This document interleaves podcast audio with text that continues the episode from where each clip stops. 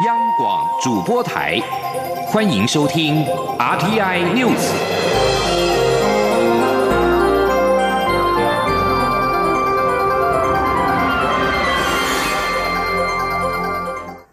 听众朋友您好，欢迎收听这节央广主播台提供给您的阿天 News，我是张顺祥。外传美国白宫正推动出售台湾先进武器案，近日已经针对其中三个武器系统向国会发出了军售通知，待国会通过。已经发出的非正式通知，三个武器系统分别是高机动性多管火箭系统、增程型距外陆攻飞弹，以及装置在 F 十六战机上面的外部传感器吊舱，可以把影像跟数据自战机及时的传回到地面的站台。对此，外交部长吴钊燮今天表示，还没有接到通知，但是感谢美方依照对台六项保证跟台湾关系法持续。的提供我国防卫性的武器，也希望美方持续出售我方所提出申请的防御性项目。记者刘玉秋的报道。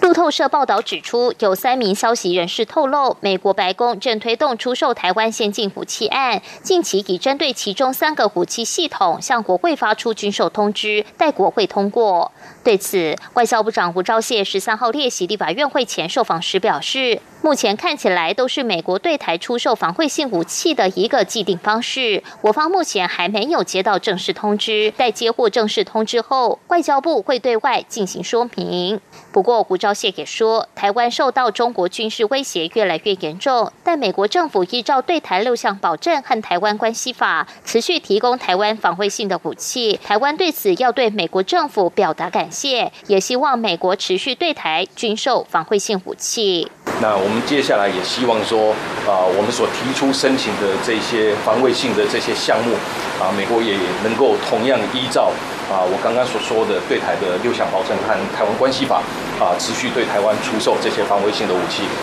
另外，为了振兴旅游，政府正严拟与博流组成旅游泡泡，初步规划限定团体游程。吴钊燮对此则表示，博流总统已经向我方提出相关建议，只要合乎中央疫情指挥中心的防疫规划，外交部会全力以赴，也乐观其成。至于未来旅游泡泡是否会延伸到东南亚国家？吴钊燮说：“因为博流现在没有疫情，成的几率相当大，但东南亚国家目前还没有考虑。”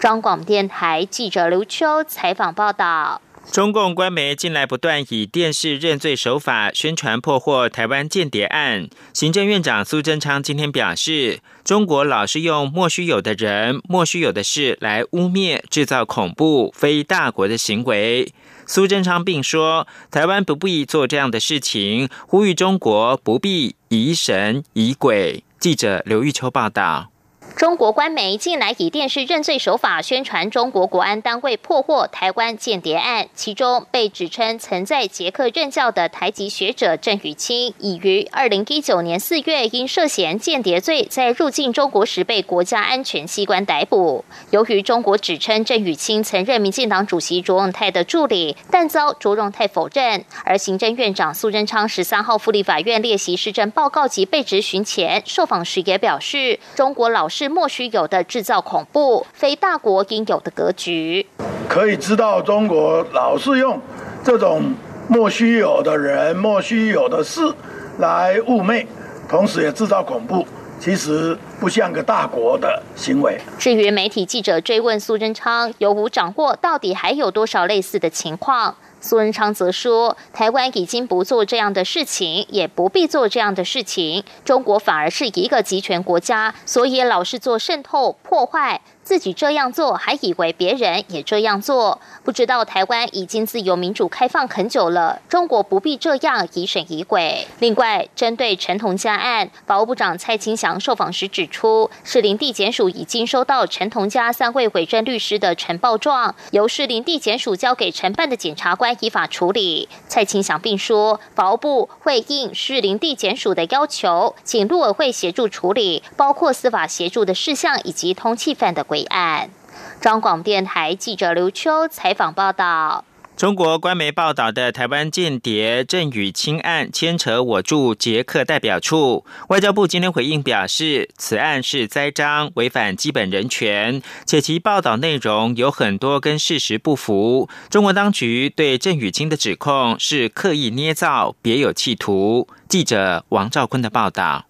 关于郑宇清案，外交部表示，中国目前公布的资料当中有许多错误内容。例如，郑宇清不是捷克查理大学教授，他旅居捷克的2005至2018年期间，经常公开推广中国的一带一路，推动中国与捷克关系。中国官员所指的驻捷人员李云鹏，并非我外交部官员。外交部欧洲司司长江森说：“那这些呢，基本上呢，就更加的证明。”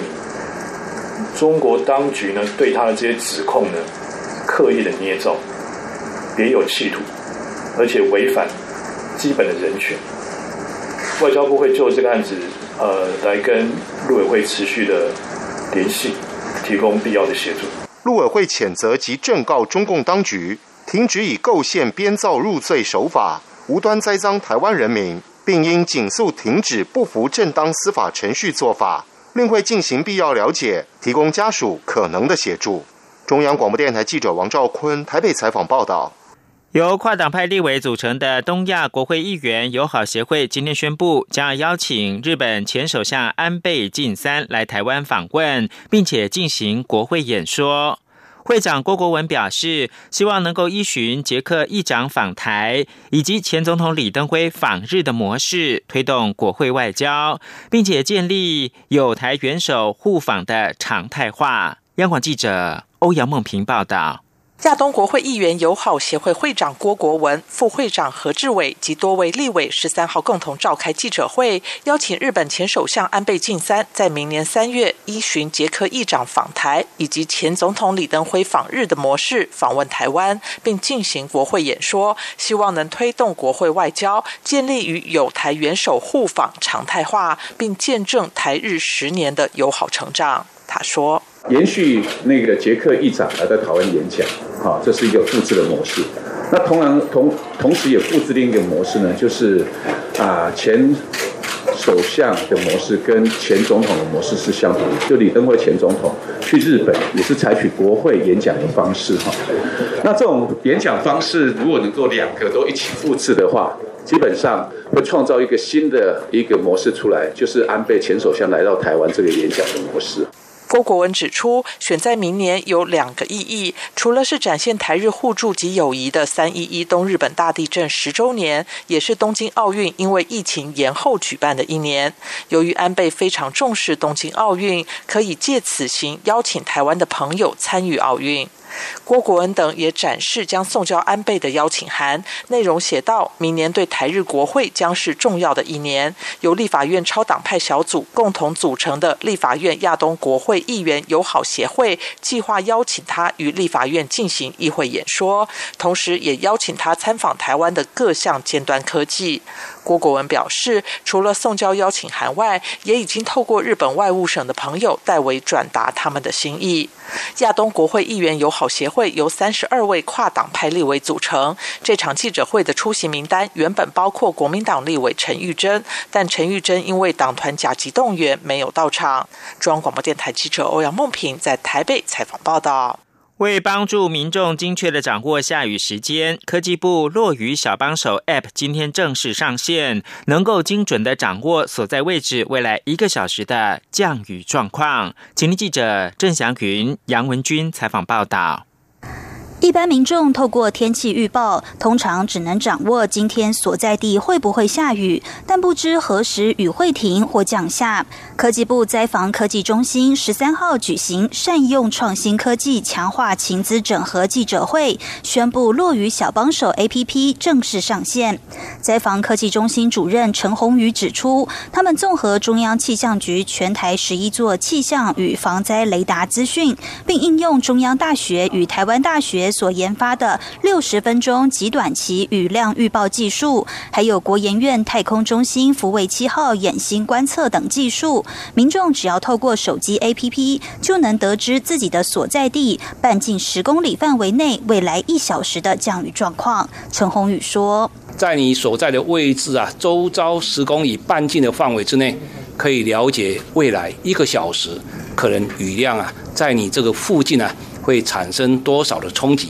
当然了，相对于家庭主妇而言，她或许要晒棉被，她就可以知道等一下可能下雨要来了。值得注意的是，今年三月起，福卫七号每天提供四千笔以上的大气垂直观测资讯，也成为气象预报的最佳利器。在防科技中心气象组组长于一强说：“呃，福七呢，它是在海面上做观测。嗯，那根据呃国际的文献来讲呢，它可以提高六到十个 percent 的这个准确度。那今年呢，我们在呃梅雨季跟台风季的时候，我们也做了一个测试。我们做校验的方式去评估的话，我们也可以达到十个 percent 的精准度。这样。此外，除了手机 APP 之外，灾防科技中心也建置灾害情资网，可让民众透过网。站掌握大屯火山状况、各地土石流警示等，在国家灾害防救科技中心赖的官方账号中，也可以及时掌握地震、台风等资讯。民众可以自行选择适合的管道应用。中央广播电台记者郑祥云、杨文君在台北的采访报道。国际新闻：川普摇摆州选情吃紧吗？威斯康星州拒给富士康租税的抵减。美国威斯康星州十二号表示，富士康科技集团在二零一九年没有达到所承诺的新增工作机会的目标，因此没有办法取得。赋税的补贴，富士康在威州的投资计划曾经被美国总统川普拿来吹嘘，是他推动经济复苏的成就之一。但是富士康已经是第二年没有达成承诺目标。富士康则是发表声明表示，二零一九年底前已经聘用了超过最低数量五百二十名的全职员工，符合租税减免标准。声明说，威斯康星州经济发展公司在谈判还在进行的期期间，做出不符合资格的决定，令人失望而且惊讶，已经伤害了诚信谈判。而威斯康星州的经济发展公司秘书长林斯表示，只要富士康能够提供。拟议当中的计划更多的精确的细节，像是规模、范围、预期的资金投资跟创造的就业机会，就能够获得税务的奖励。在美国总统川普确诊之后，首度搭机离开白宫。前往外地举行大型的造势活动之际，白宫医师康利十二号发布川普健康备忘录，表示川普的 COVID-19 检测呈现阴性，已经不具传染性。康利表示，川普连续数天的 COVID-19 检测都是呈现阴性。川普使用的是雅培药厂十五分钟的快筛试剂，不过并没有说明川普是什么时候接受检测。康利也强调，团队也结合了其他临床实验的数据，包括了病毒含量、核糖核酸、病毒聚合酶链式反应等等。依据美国疾病管制及预防中心的指南，团队认为川普已经对他人不具有传染性，而这也是川普确诊之后，白宫首度证实川普的检测呈现的是阴性。最后提供给您是白俄罗斯政府十二号威胁，为了驱散反卢卡申科总统的抗议活动，将对示威者开火。在此同时，欧洲联盟各国的外交部长已经达成了协议，将对这一名强人领袖实施制裁。白俄罗斯民众跟卢卡申科的对峙已经持续两个月，如果政府对民众开火，将使得紧张的情势大幅的升高。白俄罗斯在八月九号举行总统大选，卢卡申科宣称南瓜八成以上选票，顺利的连任。但选举遭到指控是舞弊，民众走上街头和平示威抗议选举的结果，以及当局寻求遭到拘押者。安全部队在十一号暴力镇压抗议卢卡申科的活动，随后并且发出将对示威者开火的警告。以上新闻由张顺祥编辑播报，这里是中央广播电台台湾之音，稍后请继续收听央广午间新闻。大家好，我是中央流行疫情指挥中心专家咨询小组委员李炳云医师。武汉肺炎是透过飞沫传染，佩戴口罩能够有效降低传染风险。尤其在出入医疗院所时，请国人务必落实防疫措施，请全程佩戴口罩，避免飞沫传染。使用过的口罩请妥善丢弃，不造成环境污染。另外提醒大家，出入医疗院所时，随时保持双手清洁，保护自己，不让病毒上升。有政府，请安心。资讯由机关署提供。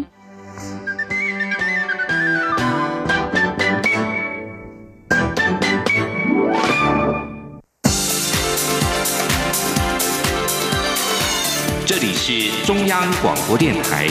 台湾之音，欢迎继续收听新闻。欢迎继续收听新闻，我是陈怡君。新闻开始，先来看到立法院的状况。立法院持续上演美猪攻防战。国民党立院党团因为不满行政院长苏贞昌至今没有对开放含莱克多巴胺的美国猪肉进口道歉，今天占据了立法院议场的官员席、备询台以及发言台，再度背葛苏贞昌的施政报告。苏贞昌对此表示，他受邀到立法院进行施政报告，借此向国人说明行政院的施政成果。国民党不让他上台，不仅是出尔反尔，也是阻断国人知的权利，令人遗憾。记者刘玉秋的报道。立法院会十三号再度邀请行政院长苏贞昌进行施政报告及被质询。不过，国民党团一早举行党团大会后，决定采取杯葛行动，质疑苏贞昌至今未对政府放宽来猪进口道歉，因此占据立法院议场官员席、被询台以及发言台，并在议场内摆放陈吉仲下台、中央不管地方接管、不反美猪、只反来猪等抗议标语，不让苏贞昌上台报告。对于施政报告再度遭到杯葛，行政院长苏贞昌在院会前受访时表示遗憾。啊，我是应立法院来函邀请，今天到立法院施政报告，其实也是借着向立法院报告，向国人同胞报告，行政院这一段期间来做了什么，未来要做什么。如果又不让我上台报告，不但是出尔反尔。也等于是阻断了国人知的权利，也不能让国人知道行政院在做什么，就比较遗憾。另外，针对民进党台北市议员王世坚批评苏贞昌作风强势，讲了很多逾越他本身职务的话，可能认为只有当到国家领袖，才能完成他政治上的理想。苏贞昌对此则说，在蔡英文总统的领导下，行政团队上下一起努力护国保民。他不清楚外界讲了什么，但谢谢各方的关心与指教。中广电台记者刘秋采访报道。再来看到台南市铁路地下化工程拆迁抗争持续了九年之久，在大批警力的介护之下，交通部铁道局中部工程处在今天凌晨发动了奇袭，强制拆除了南铁地下化沿线三户拒迁户，也为南铁抗争史画下了句点。台南市长黄伟哲表示，市府不到最后关头不轻言放弃沟通，但事情总是要有落幕的时候。黄伟哲今天接受媒体访问时指出，南铁地下化工程案牵涉全民公益和沿线拆迁户的权益，两者间竞合关系让全案延宕多年。不过，市府对拆迁户的补偿也是以最优为考量，包括新建照顾住宅、征收价格等，而且持续沟通到最后一刻。黄伟哲表示，两个多月来，相关单位沟通了七八次，只是虚地机关是铁道局，调派警力的要求也是铁道局，市府的立场是配合办理，希望最后几小时再沟通，尽量用比较不会发生冲突的方式，让事情和平落幕。南铁地下化工程全线拆迁户有三百四十户，全线原本有一百二十一户拒迁，经过沟通，在今年五月底之前，只剩下六户拒迁。中工处在六月执行首波的强制拆除，拆除了一户拒签户之后，事情出现转圜。其中第二户在九月中旬点交拆除，第三户也在九月下旬点交拆除。这三户都在东区，而只剩黄春香及陈志晓等三户拒签。南铁地下化工程预定在二零二四年六月完工，但因为沿线住户抗争长达了九年多，延迟了用地取得。工程完工日期预估会延到二零二六年。你今天减速了吗？绿色和平在今天上午公布了今年九大零售通路商的减速评比，全联超市蝉联第一，但仍然远远的不及格。绿色和平专案主任罗祖珍表示，所有企业都没有设定总体减量的目标，减量方针只着重在材质替换，效果并不好。他呼吁企业需要尽快发展重复使用的方案。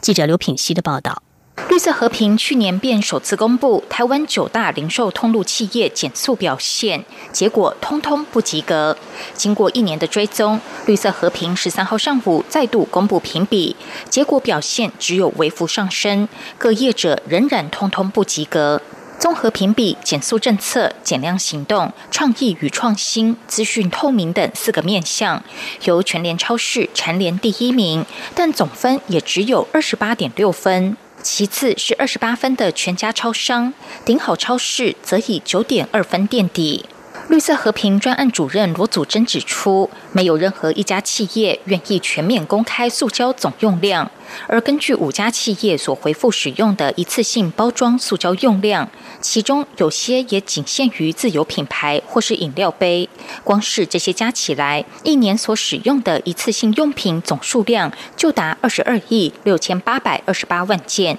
共一万两千七百三十三公吨，需要四千两百四十四辆垃圾车才载得完。罗祖珍表示，目前零售业仍欠缺重复使用方案。虽然不少企业今年提出替换材质的方式减速，像是全联提出改以 PLA 替换保利龙、塑胶盒等生鲜包装，但一年用量仍高达五千八百万个，而且大多无法回收，并非治本的方法。他说。新形态的塑胶包装的材质，他们其实在现在的回收机制上是没有办法处理的。业者如果宣称它能够去自然分解，其实他们也并没有负起收回的责任，确保它能够进入可以分解的环境当中。那这一些大量的一次性的的包装，呃，不管是什么样的材质，当它掉入环境中，对于生物的危害还是一样的，危害并没有比传统塑胶来的小。罗祖珍说，零售通路商应该妥善运用上架。促销包装方式的决定权，要求品牌商减速，才裸卖可以退还并重复使用的包装。他们也要求企业承诺总体塑胶减量，而非只限于自有品牌。央广记者刘聘熙在台北的采访报道。继续来关心天气，在南卡台风外围环流所带来的水汽以及东北风符合之下，台湾东北部地区包括了宜兰花莲、基隆北海岸和新北市山区，从昨天晚上开始雨势就不断。中央气象局提醒，这波雨势将会持续今天一整天，一直到明天白天才会比较趋缓。在此同时，东南部的台东及恒春半岛也不排除有局部大雨发生。记者吴丽君的报道。位在南海中部的南卡台风持续向西移动，外围环流带来的水汽也从十二号晚间起与东北风符合，为台湾东北部地区，包括宜花、基隆北海岸和新北山区，造成持续性的降雨。宜兰圆山十一小时的累积雨量更已达到一百五十毫米。气象局预估，这波雨势将持续到十三。三号一整天，直到十四号清晨，除了宜花及基隆北海岸要留意大雨或豪雨，东南部的台东及恒春半岛也可能出现局部大雨。气象预报员王品祥说：“那今天晚上一直到明天清晨这段时间，在宜花这些地方，基隆北海岸还是可能持续有大雨或是豪雨发生的机会。那晚间以后一直到明天，其实在东南部的台东地区跟恒春半岛也不排。”排除局部大雨发生。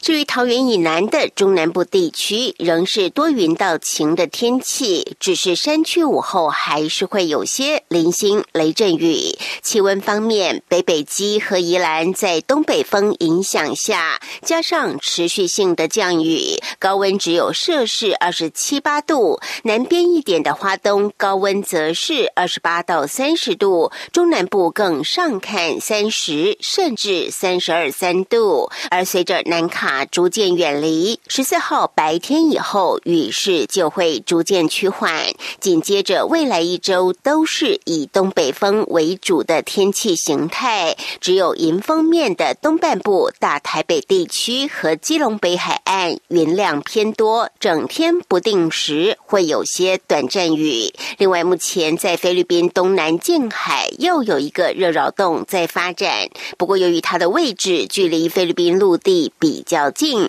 预估未来两三天将偏西通过菲律宾陆地后，于十五六号进入南海。中央广播电台记者吴丽君在台北采访报道。苏征武汉肺炎的 COVID-19 疫情肆虐全球，新接任访拓会董事长的台塑集团总裁王文渊今天出席2020年台北纺织展开幕时强调，疫情对经济的影响远远超过2008年金融海啸。他呼吁政府应该兼顾防疫要求与经济发展，尽快适度的开放国际商业活动，有限制的松绑边境管制，以确保产业持续的营运，让台湾度过危机。记者谢佳欣的报道。台湾纺织业年度盛事台北纺织展十三号盛大开幕，共有三百五十六家厂商参展，规模达到八百零三个摊位，并邀来超过四十家品牌买主与参展商做一对一的视讯及实体采购洽谈，场次超过三百场。新接任纺拓会董事长的台塑集团总裁王文渊在开幕典礼上指出，今年遇到武汉肺炎疫情，台北纺织展仍可维持相当规模的展出，实属不易。而台湾纺织业面对疫情冲击，也全力配合政府，组成纺织国家队，不分上中下游，陆续调整产品结构，投入防疫产品生产，还发展个人防护装备需求的新商机，并在此次展览呈现完整的防。疫疫产品供应链，王文渊指出，美中对立与疫情升温，对台湾带来非常大的冲击及挑战。尤其疫情对经济的影响是远远超过两千零八年金融海啸，比预期还要严重，商业活动几乎全面停滞。希望政府审慎面对，并呼吁应该有限制的松绑边境管制。他说，也应该兼顾防疫要求与经济发展。尽快适度开放国际经济呃商业活动，才能确保产业持续营运，让台湾度过危机。王文渊稍后受访时指出，若能有国际商业活动，明年纺织业景气应该会好转一点。远东集团董事长徐旭东则说，国际疫情当然有冲击到需求，但是近期几个国外地区也出现报复性消费，这是很好的现象。整体来说，在疫苗没有问世之前，景气将持续受到影响。至于是否支持有限制松绑边境管制，徐旭东表示，为了经济发展不得不松绑，但是松绑又增加风险，这是很难的题材，到最后还是戴口罩。中央广播电台记者谢嘉欣采访报道。而对于各国的针对防疫的措施，世卫组织也出现了转向。世界卫生组织权威专家警告，不应该以封锁措施作为控制 COVID-19 疫情的主要方法。他声称，封锁措施恐怕会加剧贫穷。世卫组织冠状病毒特使纳巴罗告诉英国周刊观察者，世卫不提倡以封锁措施作为控制这种病毒的主要方法。纳巴罗指出，封锁措施对贫穷社群会产生剧烈冲击，导致他们容易受到贫困伤害。他说，封锁措施只会造成一个后果，那就是使穷者更穷。他也说，我们似乎可能在明年之前就看到世界贫穷加倍，可能也会看到儿童营养不良至少加倍。这样的声明显示，世卫的防疫建议出现了大转弯。世卫秘书长谭德赛三月的时候曾经说，各国应该要缓慢的解封。谭德赛当时提到，各国在考虑结束封锁之前，需要实施封锁期间措施，例如扩大卫生部门训练以及加快检测速度等等。在欧洲联盟因为补贴空中巴士集团而被美国苛征惩罚性关税一年之后，世界贸易组织将在十三号同意欧盟也可以对美国课税，以来反制美国对波音公司的补贴。美国和欧洲联盟因为各自补贴其航空制造业，已经争吵了十六年之久。欧盟和美国正在互控对方对各自的飞机制造商空巴和波音提供非法的国家援助，而两造也都曾经向世贸组织提出申诉。根据彭博社的报道，最新的发展是，欧盟将获得世贸组织的放行，可以对美国产品和服务苛征大约四十亿美元的关税。不过，COVID-19 疫情重创了全球航空业，波音和空巴也深受其害。如果互客关税导致飞机价格升高，并不符合美国和欧盟的自身利益。尤其是波音公司目前还正在寻求从737 MAX 危机当中复原。以上 T N News 由陈怡君编辑播报，谢谢收听，这里是中央广播电台台湾之音。